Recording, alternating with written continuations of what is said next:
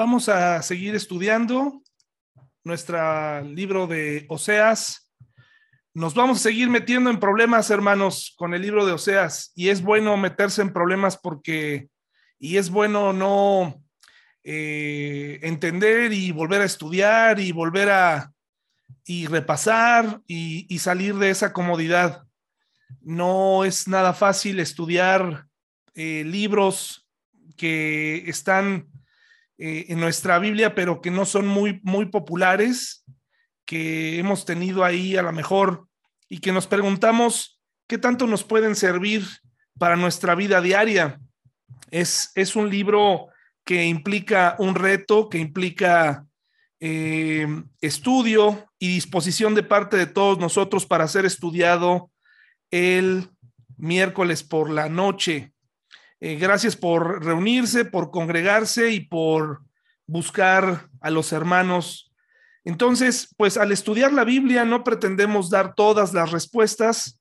Hay muchas cosas que aún podemos y tenemos que aclarar y que tenemos que estudiar en este libro, o sea, la tercera parte. Para mí ha significado un reto de, de interpretación, me ha llevado a analizar lo que otros estudiosos opinan, pedirle a Dios que me muestre qué es lo que debo compartir para ustedes. Dicen algunos pastores con más experiencia, con mucha más experiencia, que las iglesias, eh, los miembros de la iglesia tienen o sienten en su, en su mayoría apatía por, por estudiar cosas profundas. Piensan que las cosas profundas se deben quedar a nivel instituto bíblico o que nosotros deberíamos hablar solamente del amor, solamente de la esperanza, de la gracia, pero bueno, estos libros nos enseñan muchas cosas. Oseas, este profeta llamado menor, catalogado así por la cantidad de, eh, por la densidad de su libro, pues es curioso porque Oseas es más grande que el libro de Daniel, eso es muy interesante y, Daniel es catalogado un profeta mayor y Oseas un profeta menor. De, esta forma significa que fueron los hombres los que catalogaron así las cosas. Si no me equivoco, fue San Agustín de Hipona quien eh, catalogó profetas, eh, eh, así a estos profetas que, consideró que su profecía era más pequeña el contenido y que tenían que llamarse así. Así que el libro de Oseas abre muchas eh, preguntas que hoy vamos a tratar de aclarar, pero principalmente, hermano y hermana, trate de despejarse, trate de concentrarse en la palabra de Dios para que ésta tenga mayor provecho en su vida. Pídale al Espíritu Santo, que es el mejor traductor de la Biblia, que nos ayude y nos guíe a entender. Sin duda, el libro de Oseas no, eh, no pretendemos pasar todo el libro de, de Oseas hablando de que si Oseas eh, eh, cómo, cómo, se conoció con, con Gomer, eh, qué sucedió en su vida, pero en, realidad el libro de Oseas gira en torno a esa relación y es la ilustración que Dios decide para que nosotros podamos entender, para que el pueblo de Israel pudiera entender. Entonces, hoy vamos a tocar nuevamente un poquito ese tema para clarificar y después de ahí vamos a ir viendo ya, clarificando la relación, por lo menos en los inicios en los que eh, comenzó Oseas y Gomer. La semana pasada se eh, preguntó, se opinó de manera oportuna, eh, pues en, esta libertad que tenemos de expresarnos. decía una de nuestras hermanas, decía, bueno, aquí me parece que Dios le está diciendo a Oseas, ve y cásate, o sea, ve y toma una, dice, ve y cásate con una prostituta. Es ese parece que el mandato es, es em, sin mucho detalle, sin preámbulo, manda a Oseas a ir a algún lugar y tomar a una prostituta. Eso es lo que parece. Una mujer promiscua es otra palabra que se debe usar aquí. Entonces, hoy vamos a clarificar esto. Oseas tercera parte en nuestro versículo portada está, oh, es un libro de, es un, es un eh, versículo del libro de Jeremías, dice Jeremías 8:19, Oh, ¿por qué han provocado mi enojo con sus ídolos tallados y sus despreciables dioses ajenos? A lo largo de la Biblia, sobre todo en el Antiguo Testamento, podemos ver que la continua discusión de Dios para con su pueblo, no para con los demás, porque el mundo que estaba lejos de él, eh, pues tenían e iban en pos de otros dioses. Pero en el caso de, eh, de Dios e Israel, es un reclamo continuo y Dios demanda toda la atención y la única adoración hacia Él. Esto no lo hace un Dios soberbio, no lo hace un Dios eh, egocéntrico, sencillamente es el único creador del universo, el Señor, y el que además amó tanto a su pueblo que lo libró muchas veces de distintas eh, dificultades. Lo libró y hasta la fecha Dios e Israel tienen pendiente una semana en donde Dios va a tratar con ellos por el rechazo hacia el Mesías. Entonces, el profeta Oseas es testigo en vida de la deportación, del exilio o, cómo llegan los asirios y conquistan a Israel del lado del reino del norte. Y eh, es interesante porque Jeremías le toca vivir, pero en la parte del sur, eh, después un exilio, pero ahora por parte de los babilonios, ¿no? Entonces, es muy interesante notar el contexto, la historia en la que se está desarrollando, dos eventos difíciles que Dios permite que lleguen a la vida del pueblo de Israel para que comprendan una cosa, hay un solo Dios y Él desprecia a los dioses ajenos. Entonces, Oseas, no se los dije al inicio del estudio, significa salvación. Eso es lo que significa Oseas. Es este profeta del norte donde en esa región, en ese lado del pueblo de Israel, esta división, donde ningún rey fue bueno. Ninguno de los reyes que gobernaron el norte fueron buenos. Todos se desviaron. Tres cosas caracterizaban la época en que vivió el rey Jeroboam II en la época de Oseas. Número uno, la idolatría. Eh, cada día se adoraba a los Baales. De hecho, esta dinastía de Jehú de la que hablamos la semana pasada había colocado Baales en los extremos del pueblo para que se adorara Baal. Había idolatría y cuando hay idolatría, pues hay el permiso para hacer de todo tipo de cosas. No hay religiosidad, pero también hay, hay apertura, mucha apertura para todo.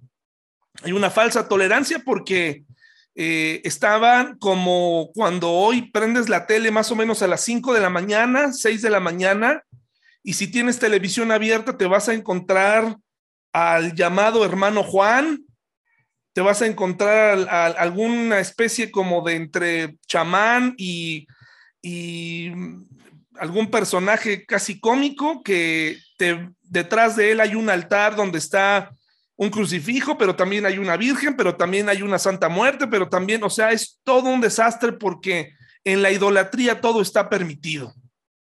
La idolatría permite, por supuesto, que se crean en muchos dioses, que haya un dios para cada cosa. Esto se ha hecho desde, desde, bueno, los inicios del mundo. La idolatría es algo que siempre ha estado. Hoy en día nosotros también como familias tenemos nuestra idolatría, los hombres, las mujeres, vamos generando también a nuestros ídolos.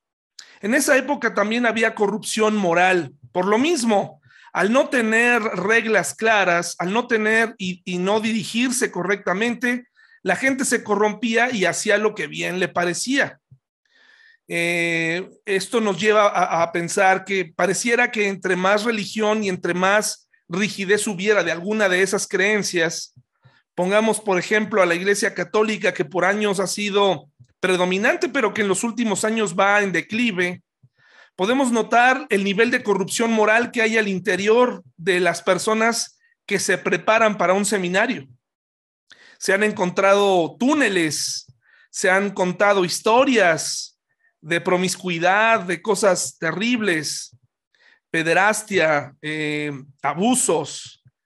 Eh, es terrible. Y pareciera que esa institución, esa iglesia, por ser apegada aparentemente a lo que dice la Biblia, eh, digo aparentemente porque no es así, se permite muchísimas cosas y hay una corrupción moral y eh, pues ahí podemos notar mucha idolatría. Pero en todas las religiones hay idolatría.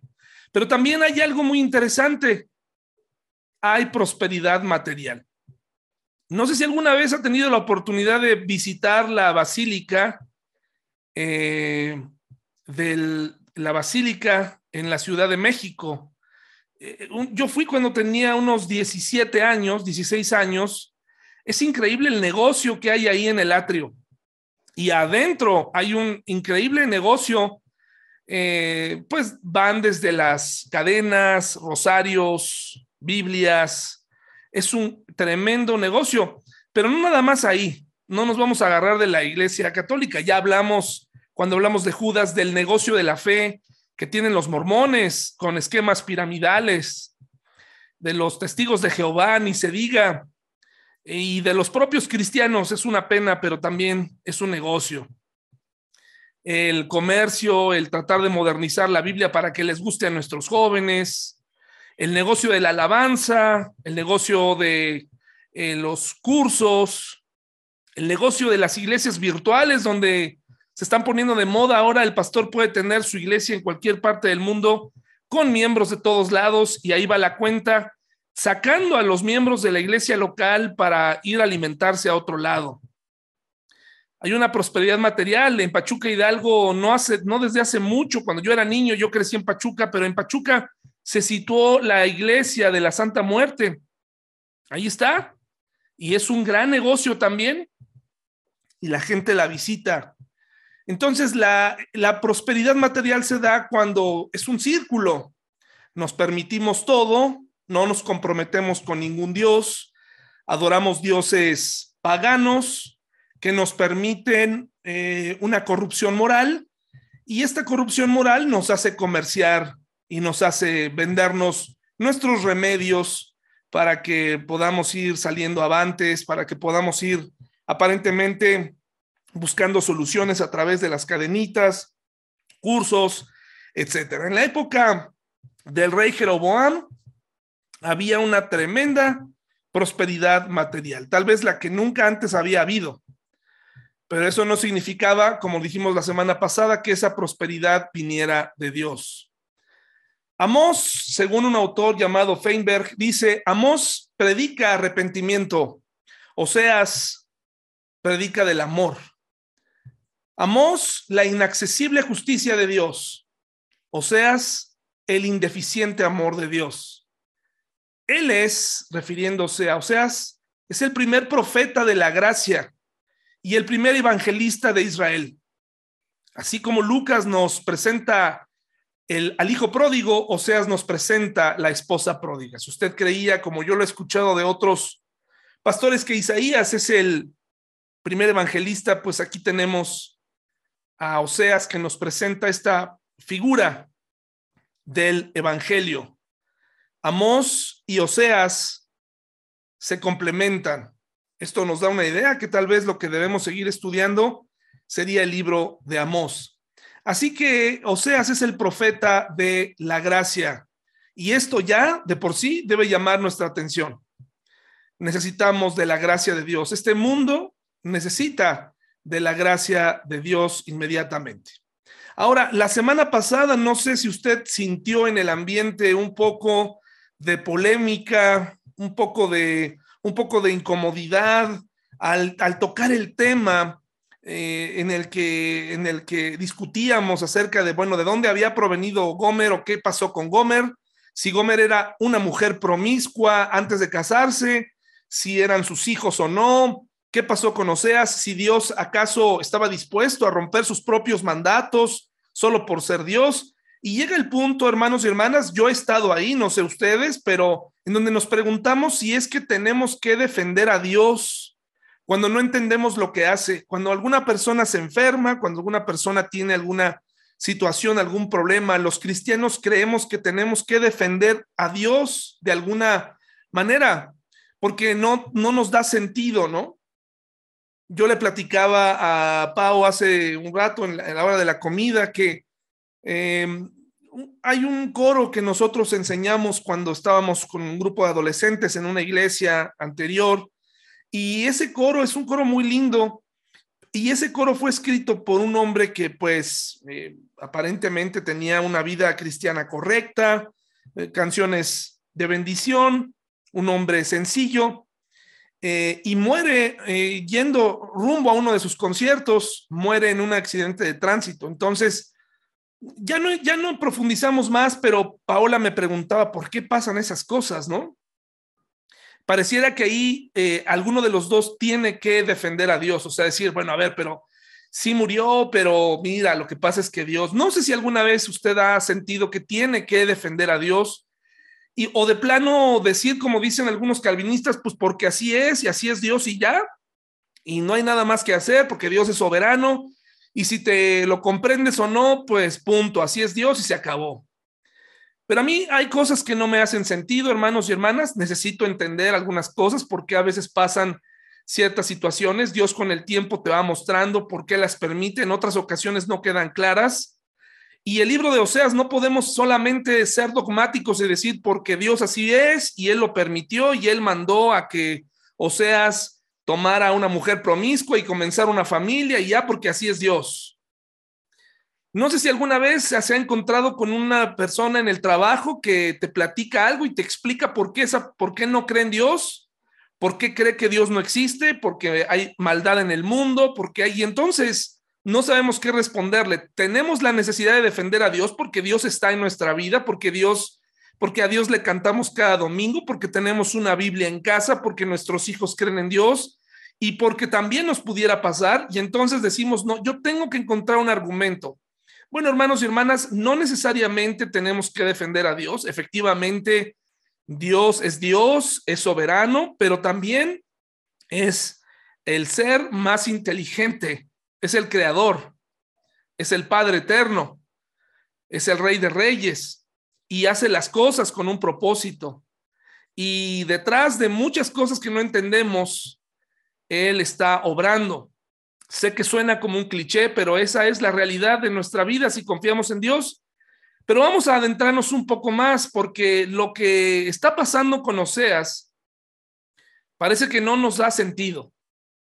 ¿Cómo es que Dios está dispuesto a romper sus propios mandamientos para cumplir un propósito? Vamos a tratar de explicar, explicarlo.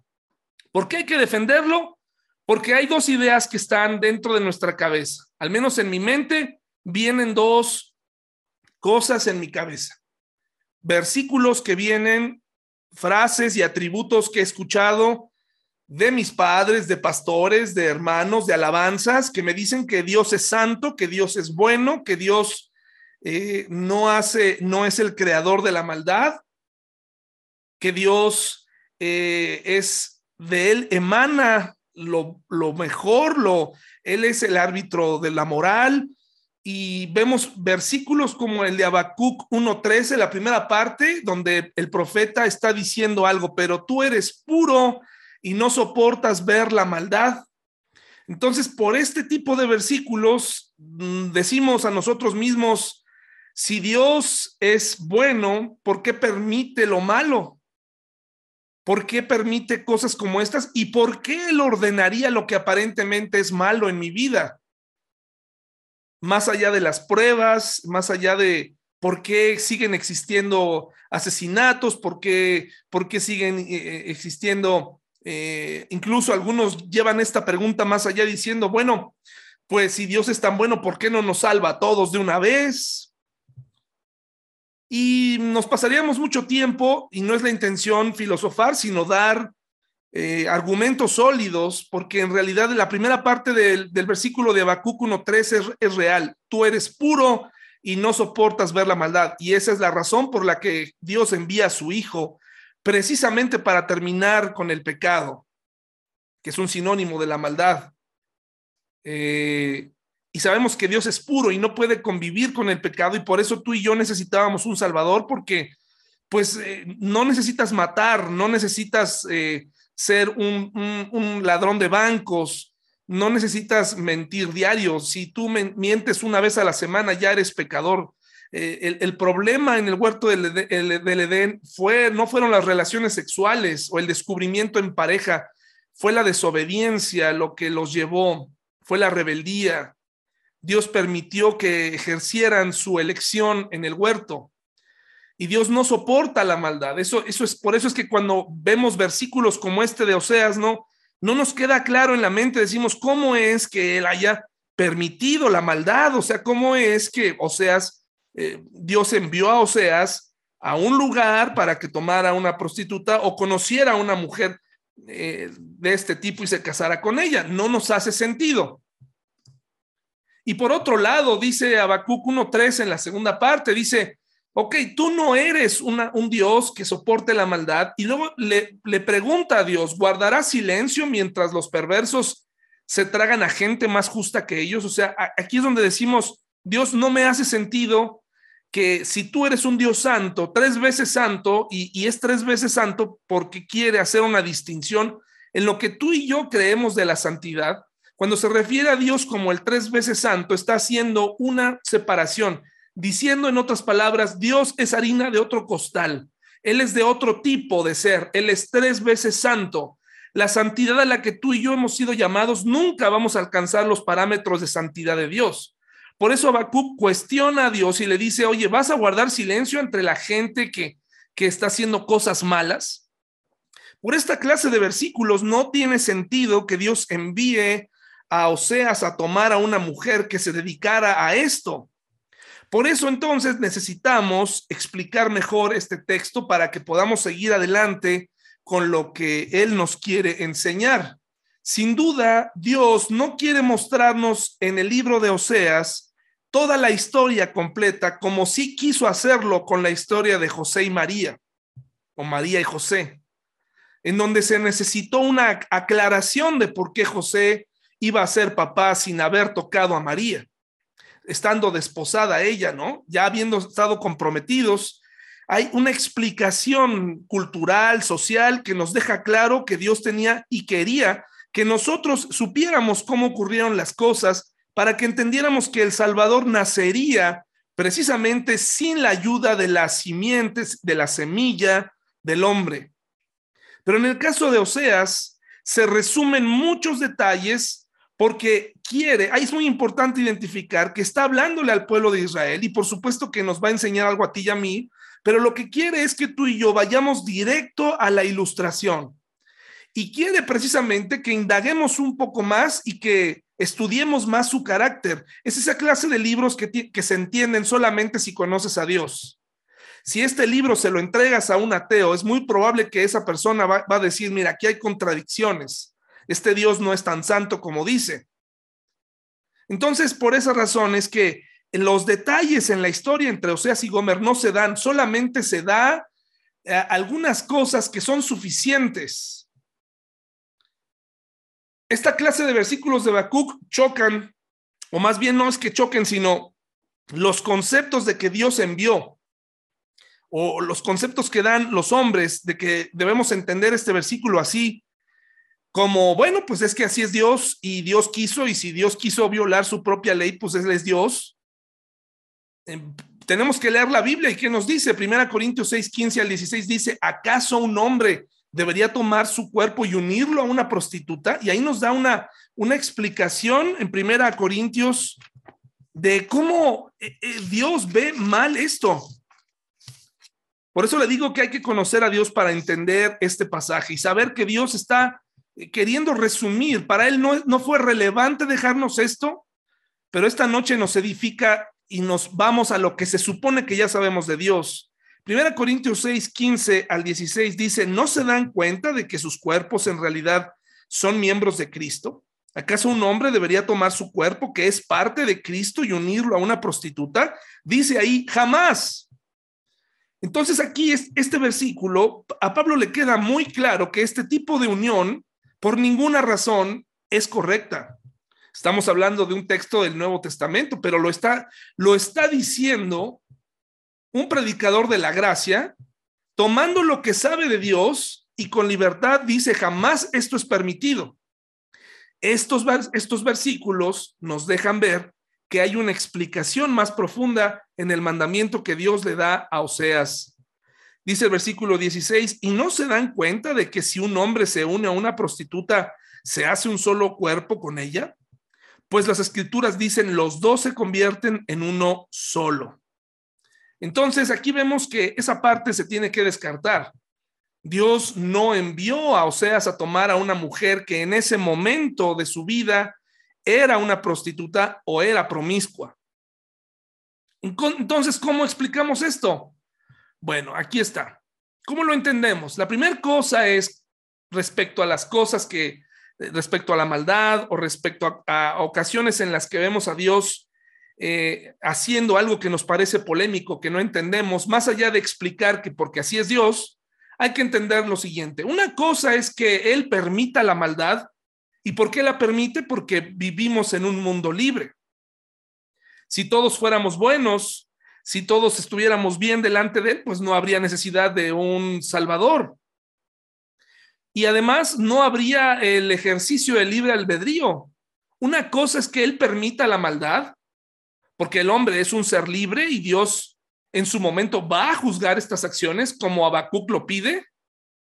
Un día eh, la corrupción, la muerte, los feminicidios, los abusos, eh, todas estas cosas que vemos a diario, de las que hemos escuchado en las predicaciones que están ocurriendo en nuestro mundo, van a ser juzgadas por Dios, porque están dentro de su voluntad permisiva, es decir, no le agradan, pero las permite porque de esta manera este mundo caído es el mejor ambiente para que las personas puedan voltear a ver a Dios. No todas están buscando a Dios, pero en medio de este mar de maldad y perversión, hay gente clamando por un Salvador y Dios está yendo por ellas.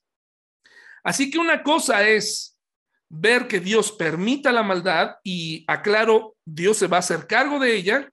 Y otra cosa es que Él ordene la maldad sin motivos aparentes, como por ejemplo cuando ordenaba que matara o extinguiera pueblos como los cananeos o como lo que sucedió con el profeta Samuel, eh, eh, con, el rey eh, este pagano. todo esto, hermanos y hermanas, parece una contradicción, pero había un motivo por los cuales Dios envía que llegue un ejército y que se elimine o que se lleve a cabo una batalla. Esto hay que entenderlo en la mente. Sí hay un motivo ahí atrás. No, no es que a Dios se le ocurra eliminar a un pueblo por el tono de, de, piel o eliminar al pueblo por, por otras razones. Hay motivos, hay motivos muy claros en la Biblia que, que debemos estudiar. Entonces, no es que tengamos que defender a Dios por defenderlo, o, defender lo indefendible, sino entender. En el caso de los aquellos pobladores de Canaán eran terribles, sacrificios de niños, idolatría, era mejor matarlos que dejarlos morir, en algunos casos, siendo quemados en las tenazas de esos dioses como Moloch, em, como Baal, como Baal Zebub, que es el señor de las moscas, el señor del, estiércol, todas esas cosas que se les ocurren a los idólatras. Y Dios permitía que viniera la, extensión, la, extinción de estos pueblos, el asesinato de ciertas personas, la muerte de ciertas personas, pero no por diversión. Hay que entender a Dios para poder entender cuando Él manda algo que nos parece polémico, que nos parece difícil.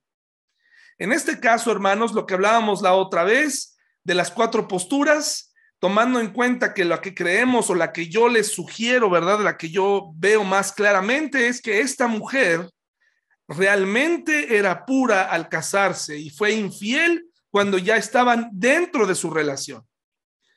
Pero eso no aclara el texto que acabo de, acabamos de leer en Oseas. Para algunos todavía sigue siendo no claro y dicen, bueno, a ver, pero ¿por qué? O sea, ¿cómo es que si aquí dice ve y cásate con una prostituta, ¿a qué se está refiriendo? ¿Cómo podemos llevar esto aquí? Hablábamos de estas eh, interpretaciones, cómo eh, Oseas o Dios le dice que estos hijos que va a tener eh, Gomer van a ser hijos de, fornicación, hijos fuera del matrimonio, lo cual no concuerda si fueran hijos de Oseas, porque Oseas y Gomer estaban casados y la fornicación es el evento sexual fuera del matrimonio. Los nombres de los hijos hablan claramente de un juicio y significan algo específico para el pueblo de Israel. Y entonces la mujer inmoral se ejemplifica en Gomer como una mujer que se convirtió y que fue ingrata, que le dio la espalda a su esposo, justo como Israel lo hizo.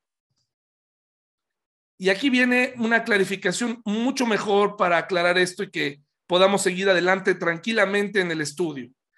¿Qué, nos quiere mostrar Dios con la historia de Gomer y Oseas? Número uno, es una historia de amor. Dice John Vernon McGee, un estudio que me hizo favor de compartir Quique eh, en audio muy interesante. Es un estudio de cinco años con programas eh, de la Biblia eh, muy bonitos, muy hermosos, una hora más o menos. Y él dice que estos jóvenes se conocieron, lo más seguro es al norte de Israel, y se enamoraron y se casaron, se comprometieron. Es una historia de amor. Y esta historia nos muestra la ruptura de un matrimonio a consecuencia del pecado. El matrimonio, como él mismo lo menciona este autor, es una idea de Dios, es más allá de una ceremonia. Es el compromiso y es la única cosa que el hombre sacó del huerto del Edén, una relación un trabajo en equipo, un compromiso. El matrimonio es muy importante. Es un dar todos los días, es comprometerse todos los días. Es saber que el enamoramiento, eh, este enamoramiento dura un mes, dos meses y después comienzas a ver la realidad de la pareja y entonces ahí es donde pones en práctica el compromiso para quedarte con esa persona. La historia de Oseas y Gomer es una historia de amor de dos jóvenes con un llamado. El de Oseas claramente a ser profeta, pero también un llamado para Gomer, porque en medio de su fracaso espiritual, en medio de su eh, caída estrepitosa y su salida del hogar y el descuido de sus hijos y lo peor que puedas decir de una mujer, también es usada como un instrumento por Dios para ejemplificarnos algo. Es una historia de amor. Es una historia que se resume en los primeros capítulos, eh, del 1 al 3, que está contada, y aquí está la palabra casi nunca usada. La verdad es que yo esta es la primera vez que la escucho durante el estudio de este pasaje, de, este de, Oseas, eh, descubrí esta palabra, pero hay una forma de contar historias que se llama prolépticamente. ¿Qué significa? Esta historia se está anticipando aspectos del futuro que linealmente tendrían que venir después. Es decir, él estaba, Dios estaba viendo lo que iba a ocurrir con la enamorada de Oseas. Oseas tuvo forzosamente que amar a Gomer para hacer lo que estaba a punto de hacer en el capítulo 3, pero también para ejemplificarnos el gran amor de Dios por su pueblo. Esto es algo que tenemos que entender. Esa es una historia de la vida real para ti, para mí, para entender cómo Dios puede ver el futuro de una persona y decir, esta mujer se convertirá en una mujer promiscua, aún así tómala por mujer. Yo no la hice promiscua, yo no estoy eh, aplaudiendo su promiscuidad, yo no te estoy mandando a ti, o sea, a que arruines tu vida con una prostituta o a que experimentes un matrimonio fallido, pero te estoy informando que esta mujer que amas va a caer y va a caer en grande. Gomer no era adúltera cuando se casó, pero llegaría a serlo. Y esto me lleva a la primera reflexión de esta noche. ¿Qué es lo que Dios ve en tu futuro? Estoy seguro, hermanos y hermanas, porque además hay una historia bien interesante alrededor de la vida de Gomer, porque eh, eh, dice que en el versículo 3 dice que Osea se casó con Gomer, hija de Diblaim, Diblaim y Diblaim significa eh, lugar de higos, y se creía que los higos en el, en el, pasado eran una especie como de afrodisíacos. Algunos historiadores dicen que incluso la región de donde viene estaba hablándonos un poco del carácter de Gomer. No sabemos más de ella, pero es decir que era una mujer que tenía cierta tendencia, así como también hay hombres con tendencias.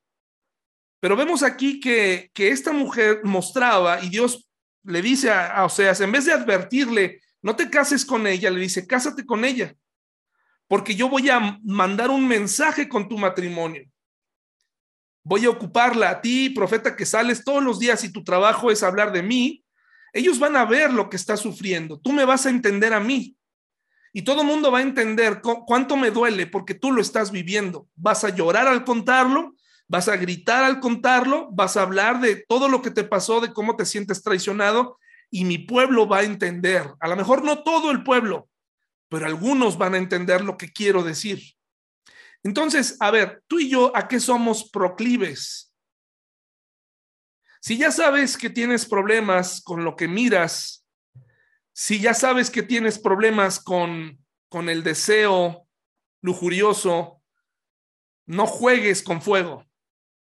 Si ya sabes que tienes una tendencia a amar las riquezas, no juegues con fuego. Si ya sabes que tienes eh, una tendencia a mentir, entrégale a Dios esa tendencia, porque de otra forma, imagínate si Dios pudiera ver nuestra realidad hoy y que le pudiera advertir a nuestra esposa, híjole, ten cuidado, David se va a convertir en un defraudador, pero no te preocupes, cásate con él porque porque yo voy a hacer algo en su vida. Y yo creo que Oseas cuando fue informado de lo que iba a vivir con, con su esposa, pues yo estoy seguro que no sintió emoción. Estoy seguro que a partir de ahí eh, empezó a observar y, y, sabe que es inevitable, no importa lo que él hubiera hecho, eh, Dios sabía en lo que se iba a convertir. Una de las cosas que, que yo le pido a Dios, hermanos y hermanas, y oro a Dios, pocas veces tengo oraciones así recurrentes que vengan a mi mente como rezo. Pero yo le digo a Dios, Señor, si tú ves algo en mi futuro que no te agrada, si tú estás, tú seguramente ves algo, no permitas que caiga. Ayúdame Tú conoces mi tendencia, tú conoces mis debilidades, tú conoces quién soy. Si hay una profecía acerca de mí en mi futuro, no permitas, Señor, por favor, por tu gracia, ¿qué debo hacer para honrarte con mi vida? ¿Qué es lo que ve en tu matrimonio? ¿Qué es lo que ve en tu vida? ¿Qué es lo, qué es lo que ve en, nosotros como iglesia? tenemos que humillarnos delante de Él y pedirle ayuda. Espero que este punto haya, eh, haya ayudado a comprender cómo la historia nos está diciendo algo que va a suceder, pero que no había sucedido aún, pero que iba a suceder en la vida de Gomer y de Oseas. Otra cosa que Dios nos quiere mostrar es que este hogar destruido, cuyos planes fueron pospuestos, cuya vida familiar tuvo que esperar, eh, Oseas, después de trabajar, hermanos y hermanas, después de enfrentar a un, a un pueblo terrible, a un pueblo eh, rebelde, a un pueblo necio, al llegar a casa se encontraba con dos duras realidades. Una mujer promiscua que se burlaba de él, que no estaba en casa, que iba y venía hasta que un día decidió irse. Hijos que ni siquiera sabía o no siquiera estaba seguro si eran de él Cosas terribles. Hermanos y hermanas, eh, Oseas nos muestra el papel tan importante que tiene una mujer dentro del hogar. Una mujer que es sacada del hogar, se nota su ausencia. Un hombre puede faltar, pero dicen que un hombre puede faltar en casa, un mal padre se puede superar, gracias a la gran labor de una mamá.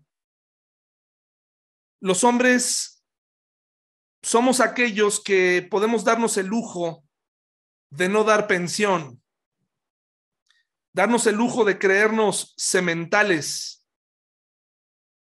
de descuidar a nuestros hijos. Son muy pocos, aunque se da ya más hoy en día, las mujeres irresponsables. Son las mujeres las que reclaman a sus hijos.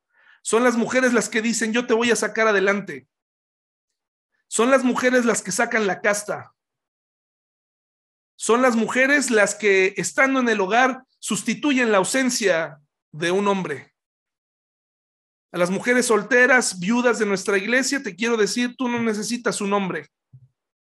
Tú necesitas a Dios. Y entre más tiempo estés fuera de casa, entre más tiempo te alejes emocionalmente de tus hijos e hijas, más daño va a hacer. Pareciera que el, hoy en día de lo que se trata es atacar el papel de la mujer, em, disminuir su participación en el hogar, hacerlo sentir un asunto de machismo y feminismo para que las mujeres tengan una especie de despertar sin que se den cuenta o dejen de darse cuenta o dejen de creer que la mujer tiene un papel mucho más importante de lo que creen en el hogar, más allá de hacer de comer, más allá de, tener limpia la casa, sus palabras, sus manos, su cariño hacia los hijos dan mucha certeza. Por supuesto que la presencia de los varones en la vida de las hijas, de los hijos, es muy importante, es una idea de Dios, pero cuando el varón falta, por las razones que sean, ah, las mujeres, hermanos y hermanas, sacan adelante hogares de 10, 12, buscan trabajar, buscan sacar adelante con casta, con fortaleza, lo logran.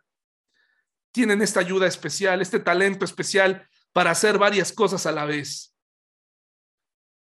Los dos hijos y la hija que nacieron, por los nombres de ellos podemos ver que uno significa juicio, el otro significa que ese, ese pueblo que va a ser juzgado necesita compasión de Dios, pero a la vez podemos ver que la última, el último familiar, el último hijo, nos habla de que ese hijo está rechazando a Dios.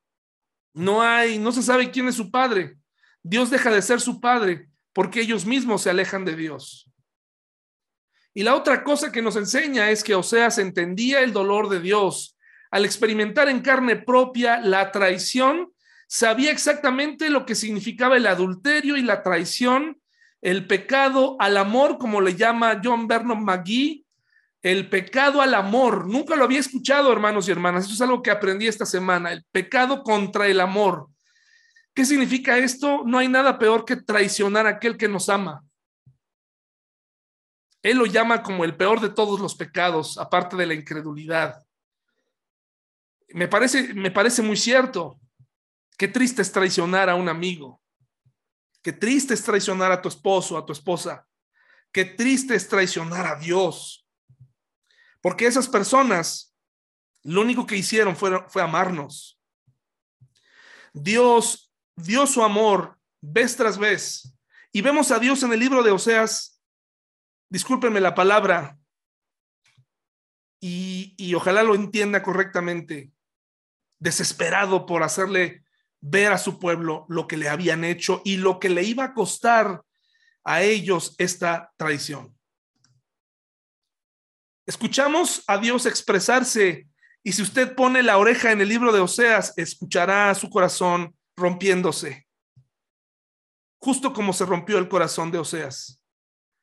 Si usted lee el versículo 5, hermano, vamos al versículo, perdón, al capítulo 2, el capítulo 2 de, Oseas 2, mire lo que dice y, ahora con toda esta información que usted tiene, ya tiene más claro lo que, lo, que, lo que Dios quiere expresarnos. Y ahora vemos a Dios expresarse a través de Oseas. Mire lo que dice, pero ahora, Oseas capítulo 2, pero ahora presenten cargos contra su madre Israel. Está hablándole a sus hijos, estos hijos que no sabe si son suyos, estos hijos que no tienen una mamá, y le dicen, reclámales, reclámele a ella, porque ya no es mi esposa, ni yo soy su esposo. A lo mejor legalmente sí, pero ya no tenían una vida familiar. Díganle, y mire qué palabras, que se quite del rostro el maquillaje de prostituta y la ropa que muestra sus pechos. De lo contrario, la desnudaré por completo como estaba el día en que nació. Dejaré que muera de sed como en un desierto desolado y árido. Qué palabras tan fuertes de alguien que está herido, está enojado. No amaré a sus hijos porque fueron concebidos en la prostitución. Me parece que esto nos aclara lo que Oseas sabía de sus propios hijos, ¿no? Que era muy probable que no eran ni de él. Su madre es una prostituta descarada y quedó embarazada de una manera vergonzosa.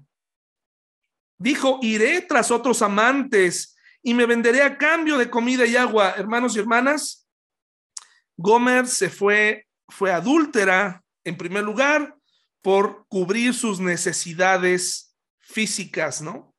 Eh, las esenciales, comida y agua, al mejor postor. ¿Quién me va a dar comida y agua? Ahora, tomando en cuenta que esta es una imagen de, Dios y es una ilustración que Dios está usando, está, dando a entender como si esta mujer nunca hubiera recibido comida y agua de parte de Oseas. Y lo mismo Dios al pueblo de Israel. El pueblo de Israel siempre salía con este tipo de cosas.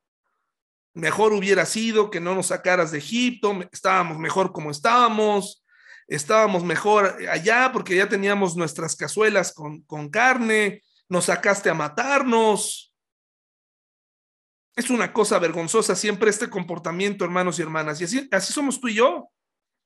Por un poco de agua y, y comida, hacemos a un lado a Dios. Por eso decimos que tenemos que trabajar. Es que estamos cansados. Es que Dios no va a salir a trabajar por mí. Y así poco a poco nos vamos deslizando hasta que ya ni siquiera sabemos si pertenecemos o no a una iglesia. Estamos más enfocados a los logros para cubrir nuestras necesidades. Nuestros hijos tienen que dormirse temprano, nuestra rutina tiene que seguir porque nosotros tenemos que trabajar para ellos. Y es verdad, hermano y hermana, pero tú sabes muy bien que muchas de esas rutinas, en vez de acercarte a Dios, te han separado de Él. Te han separado del principio básico de entender que Dios te va a proveer. El principio básico que nos habla el Señor Jesucristo, más buscad primeramente el reino de Dios y su justicia y todas las demás cosas van a ser añadidas. Esos versículos no están de moda, ni siquiera entre los propios cristianos, porque tenemos necesidades. Y este es el punto precisamente en el que Oseas recibe este reclamo, esta conclusión. Dice, Gomer se fue porque no tenía suficiente agua y suficiente comida. Y luego dice, a cambio de ropa de lana y lino, pero también a cambio de aceite de oliva y bebidas. O sea, en el fondo, hermanos y hermanas, sí había una necesidad, pero también había un deseo por algo más. Cuando tú y yo sacamos un crédito de un auto, una casa impagable, un crédito a un montón de años. Y lo vemos a futuro en donde planteamos que lo hacemos todo por nuestros hijos, sobre todo a las parejas jóvenes. En realidad el costo está y va más allá de lo que vemos en el contrato, de lo que vamos a pagar. En realidad estamos renunciando mucho tiempo con nuestros hijos. Estos empleos de larga duración que prometen un desarrollo profesional y que en algunos casos incluso hasta nos gustan, porque eso fue lo que estudiamos. En el contrato no dice, pero no vas a ver a tus hijos, pero vas a estar todo el día presionado, pero vas a estar todo el día enojado, pero vas a tener muchos problemas con tu hija adolescente, no te vas a entender, no vas a, ¿por qué? Pues porque sencillamente no vas a estar en casa. Entonces, si se fijan, ya no trabajamos por las necesidades básicas, sino trabajamos por aceite de oliva y bebidas preparadas. Dice, por esta razón la cercaré con espinos, cerraré su paso con un muro para que pierda su rumbo. Cuando corra tras sus amantes no podrá alcanzarlos, los buscará pero no los encontrará. Entonces pensará, mejor me sería volver a mi esposo porque con él estaba mejor que ahora. Este es el anhelo de Dios, hermanos. Está hablando a través de Oseas y está dejando que Oseas se exprese en algo que él quiere en ese momento, está deseando que un día su esposa le diga, estaba mejor contigo, Oseas, no sé por qué te dejé, estaba loca, no sé por qué me fui, si tenía todo lo que necesitaba en ti. Pero cuando habla Oseas, está hablando Dios. Mire lo que dice el versículo 8, ella no se da cuenta de que fui yo quien le dio todo lo que tiene grano, vino nuevo y aceite de oliva, vino nuevo, recién hecho, hermanos. Hasta le di plata y oro. Pero ¿qué hizo ella? Le ofreció a todos mis regalos a Baal. Hay, una, hay un sentimiento muy similar que, que obviamente es similar, pero infinitamente menor. Cuando yo era adolescente, recuerdo que empezaba en la etapa de tener estas relaciones de noviazgo que duraban una semana, un mes, eh, a veces hasta 24 horas, y todo por la idea de tener una novia que no entendía ni siquiera qué era la palabra. Pero entendí lo que significa el dolor cuando me di cuenta que una de esas chicas me engañaba. Ahí entendí lo que era el dolor. No hay nada peor que la traición, hermanos y hermanas. Cuando una persona en la pareja engaña, es muy difícil restablecer. Porque ahora esa vida con la que viviste, con lo que experimentaste, no vale nada prácticamente, o sientes que no vale nada, hay que volver a recuperar. Estás durmiendo con un extraño, no sabes en qué momento lo va a volver a hacer, se traiciona todo. Por eso dice aquí que ella ofreció los regalos que él le había dado, se los ofreció a Baal. Este, este engaño va más allá de un engaño infantil, de adolescencia o de una niñez que despierta temprano, ¿no? A ciertas cosas. Estamos hablando de un compromiso entre Dios y su pueblo. Una traición todos los días, una traición al amor. Sin embargo, dice, ahora le quitaré el grano maduro y el vino nuevo que generosamente le di en cada cosecha. Le quitaré la ropa de lino y lana que le di para cubrir su desnudez. La desnudaré por completo en público a la vista de todos sus amantes. Nadie podrá librarla de mis manos. Recuerde que una persona que adulteraba, fuera hombre o mujer, tenía que ser llevada a juicio y habiendo sido eh, enjuiciada y con el veredicto, lo que correspondía era ser apedreada. Pondré fin a sus festivales anuales, celebraciones de luna nueva y sus días de descanso, todos sus festivales establecidos Destruiré sus vides y sus higueras, las cuales según ella le dieron sus amantes. Dejaré que crezcan hasta que se conviertan en espesos matorrales de los que solo los animales salvajes comerán su fruto. La castigaré por todas las ocasiones en que quemaba incienso a las imágenes de Baal, cuando se ponía aretes y joyas y salía a buscar a sus amantes, olvidándose de mí por completo, dice el Señor. Si puede notar el dolor de Dios en contra de un pueblo idólatra. Esta es la figura que Él quiere que tú y yo tengamos. Esto le pasó a Oseas y esto le pasó a Dios con Israel y le pasa con nosotros también. Y lo vemos enojado y lo vemos expresarse y lo vemos que Oseas lo dice al pueblo para que algunos de ellos digan, nosotros estamos haciendo esto. Entonces, hermanos, Sigamos. Déjenme mostrar aquí la última parte de este estudio. En, esta, en este versículo, hermanos y hermanas, vemos cómo Dios expresa. Vemos cómo Dios se desahoga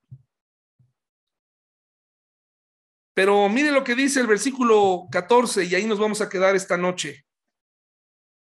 Después de todo lo que dice que va a hacer, como si fuera un hombre, dejando que los sentimientos de Oseas salgan a flote, dice el versículo 14, pero luego volveré a conquistarla. ¿Cómo es que Dios tiene que conquistar a un pueblo rebelde. Vemos que su enojo y todo su desahogo cambia por completo cuando recuerda cuánto la ama. Y dice, pero luego volveré a conquistarla, la llevaré al desierto y allí le hablaré tiernamente. Hermanos, eso es la gracia de Dios. Esa es la gracia de Dios de la que hablaremos la siguiente semana, hermanos y hermanas. Vamos a hacer una oración. Acompáñeme ahí, por favor. Señor, gracias por esta noche, gracias por tu misericordia. Después de escuchar la historia de amor entre Oseas y Gomer y saber de esta traición, no es sorprendente lo que ocurre entre ellos. No es sorprendente porque eso pasa muy seguido. Lo que es sorprendente, lo que es muy difícil de entender, es como después de este periodo de engaño, tú decides salir a conquistar a un pueblo rebelde, a una esposa infiel. A eso le llamamos gracias, Señor, y agradecemos por ella en el nombre de Jesús. Amén.